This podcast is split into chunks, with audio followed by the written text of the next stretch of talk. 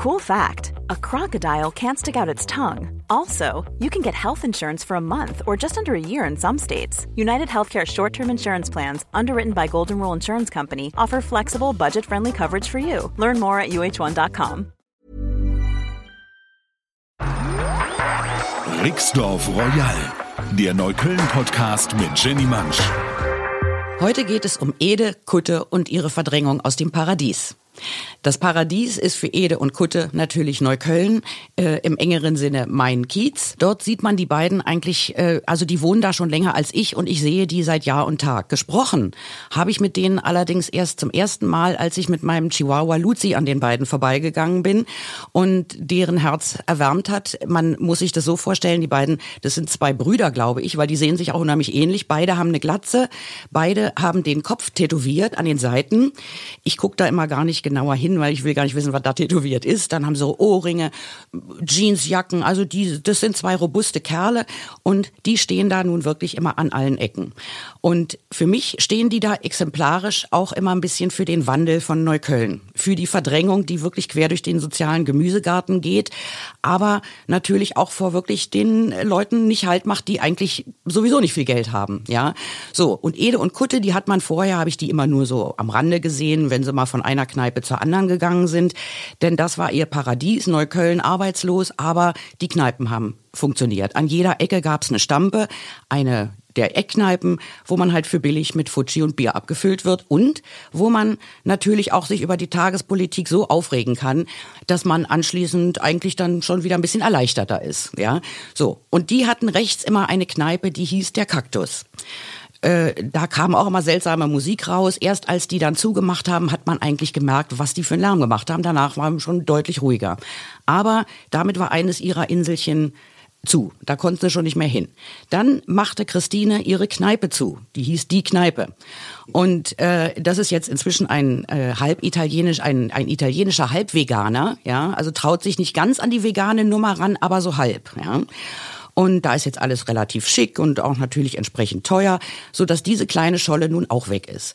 Also Ede und Kutte, die stehen da inzwischen wie zwei Eisbären auf einer schmelzenden Scholle und ihr Umfeld, das wird immer kleiner, ihr Wirkungsbereich. Seitdem diese beiden Kneipen nämlich nun zu sind, sind sie dann praktisch geworden, haben sich jeder ein Stühlchen gegriffen jeden Morgen und haben sich dann immer in dem Nachbarhaus vor das türkische Internetcafé gesetzt.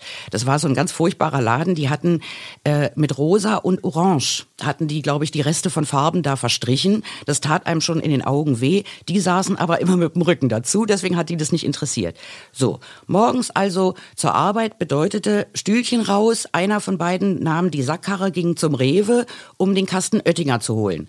So, mit dem saßen die dann den ganzen Tag wie die Muppet-Opis da vor der vor dem Internetcafé und haben das Tagesgeschehen kommentiert, haben einen aber auch nie angemacht, waren immer freundlich und die saßen da nun einfach. So, dann kamen die äh, Coworking Spaces, ja, der neueste Schrei, äh, wo immer irgendein Ladenlokal nicht läuft in Neukölln äh, und das ein bisschen mehr Platz bietet, wird ein Coworking Café eröffnet. Das heißt, da kann man dann hinsetzen, eine Tasse Kaffee bestellen und den ganzen Tag am Laptop arbeiten, bis der Laden pleite ist im Grunde.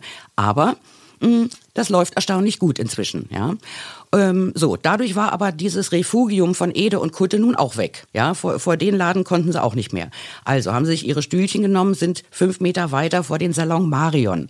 Ein winziger alter Friseursalon mit noch so zwei Trockenhauben, die man da immer sah. Da gingen dann immer unsere Omis hin und ließen sich die Locken legen, ja. Irgendwann wurde der nun auch gekündigt, ja, der arme Frau. Was aus ihr geworden ist, weiß ich überhaupt nicht. Es war auch immer nicht ganz billig, sich da die Locken drehen zu lassen. Das habe ich mal an der Preistafel gesehen. Aber die musste nun weg und ist vielleicht einfach nur in Rente gegangen. So, dann war aber schlecht für Ede und Kutte, weil dann kam in diesen Salon Marion, der wurde dann umfunktioniert in eine vegane Creperie. Die nannte sich Let It Be und ging wie geschnitten Brot. Es kamen die Menschen herbeigerannt, um sich in dieser veganen Creperie eine Crepe machen zu lassen, wo also äh, eine Crepe mit roten Beeten und tralala. So, das war auch sehr schön, aber natürlich passten Ede und Kutte nun auch nicht mehr dahin, ja. Ende vom Lied. Inzwischen lassen sie auch die Stühle weg. Die Sackkarre nehmen sie noch morgens, um die Kiste Oettinger zu holen. und dann stellen sie sich damit aber eigentlich den ganzen Tag vor das Laffspäti des Türken, ja, und trinken da den ganzen Tag ihr Bier und halten Maul auf den Pfeil und erzählen sich da einen vom Pferd. Und ähm, so ist es immer schlimmer geworden. Früher hatten sie zumindest noch die Weserstraße, ja. Noch ein Wort zu dieser herrlichen Weserstraße, die ja in der Stadt eine unglaubliche Karriere hingelegt hat, ja. Also das war früher eigentlich eine der schlimmsten Straßen, die man in Berlin so kannte, ja. Dunkel, vollgewachsen mit wirklich dunklen Bäumen, die Häuser so gebaut, dass da nie auch nur ein bisschen Sonne hinkam und lange Blocks von Genossenschaftshäusern, die auch ewig nicht gemacht wurden, die uns aber heute vor dem Schlimmsten bewahren. Denn vor ein paar Jahren ich kann mich da noch dran erinnern, ich lese eine Zeitungsnotiz, die Menschen fallen über die Weserstraße her. Ich rufe meine Freundin an, die ebenfalls schon ewige Zeiten da lebt, rufe die an und sage mal, hast du das gelesen, dass die da jetzt alle in die Weserstraße rennen? Und die, ja, das kann man sich überhaupt nicht vorstellen. Wir waren also völlig erstaunt, weil aus der Weserstraße kamen immer nur die schlimmsten Nachrichten. Die Rütli-Schule. Dann noch kurz bevor der Boom losging, waren wir alle noch furchtbar erschüttert, weil man da eine 19-jährige Schwangere erstochen hat. Also also es war wirklich eine gefährliche Straße, in die ist keine Sau reingegangen, wenn man nicht unbedingt musste. Ja, so dann plötzlich die Touristen, Amerikaner, Spanier, die entdecken diese Weserstraße mm, und das Stampen, Sterben ging natürlich da äh, wahnsinnig schnell vonstatten. Ja. Die alten Besitzer waren natürlich froh. Da kamen nur noch, die hatten vielleicht noch drei oder vier so eine Edes und Kuttes da zu sitzen. Und äh, das bot sich damals, war das natürlich ein trauriges Bild. Also die Stampen waren einfach dem, dem Tode geweiht.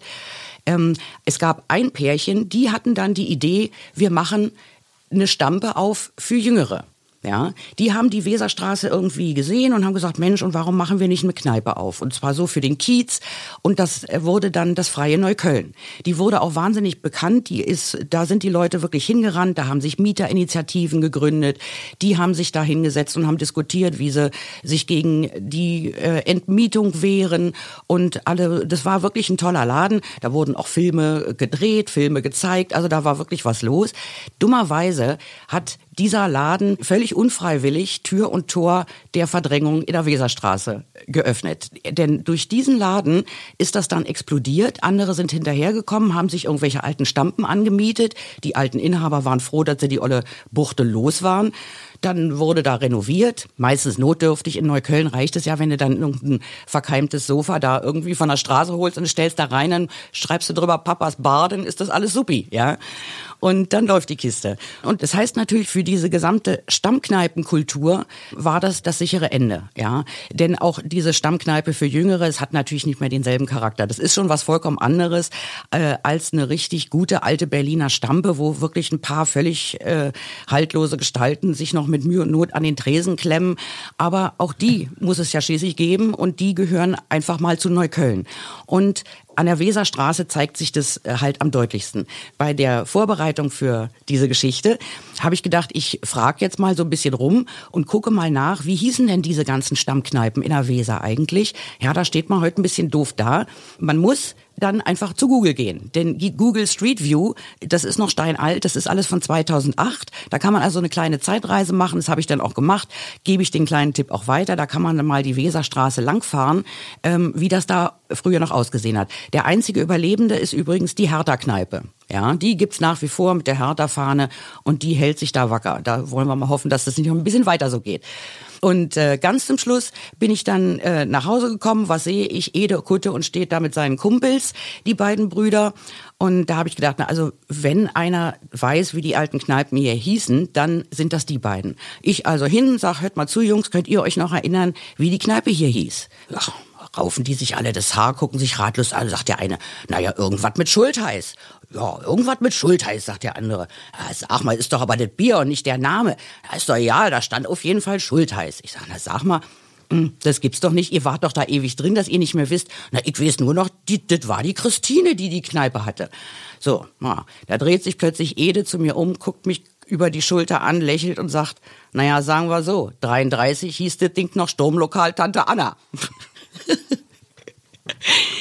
ich bin erstmal ich, schluck, ja, gehe weiter zum Bauchgeschäft und habe das dann da erstmal erzählt und dann haben wir uns noch ein bisschen ausgetauscht über Ede und Kutte und also da kann man sich dann auch mal gleich Erleichterung verschaffen, wenn die einen vor Rätsel stellen. Also das war die Story über Ede und Kutte und die Vertreibung aus dem Paradies hier in Rixdorf Royal, der Podcast mit Jenny Mansch aus unserem geliebten Neukölln. Da gibt's dann also die nächste Folge. Wenn ihr abonniert, blinkt es bei euch und äh, weiter geht's. Ansonsten kann ich nur empfehlen, äh, Jenny auf Facebook zu folgen. Da gibt's eben halt auch so ganz kurze Sätze voll auf die Zwölf, wo man echt lachen muss. Äh, wir freuen uns auf die nächste Folge. Um was geht's da? In der nächsten Folge ähm, geht es um den Kriminaltango im Schlafzimmer. Sehr gut. Bis dann. Viel Spaß. Rixdorf Royal, eine Produktion der Podcast 1 GmbH.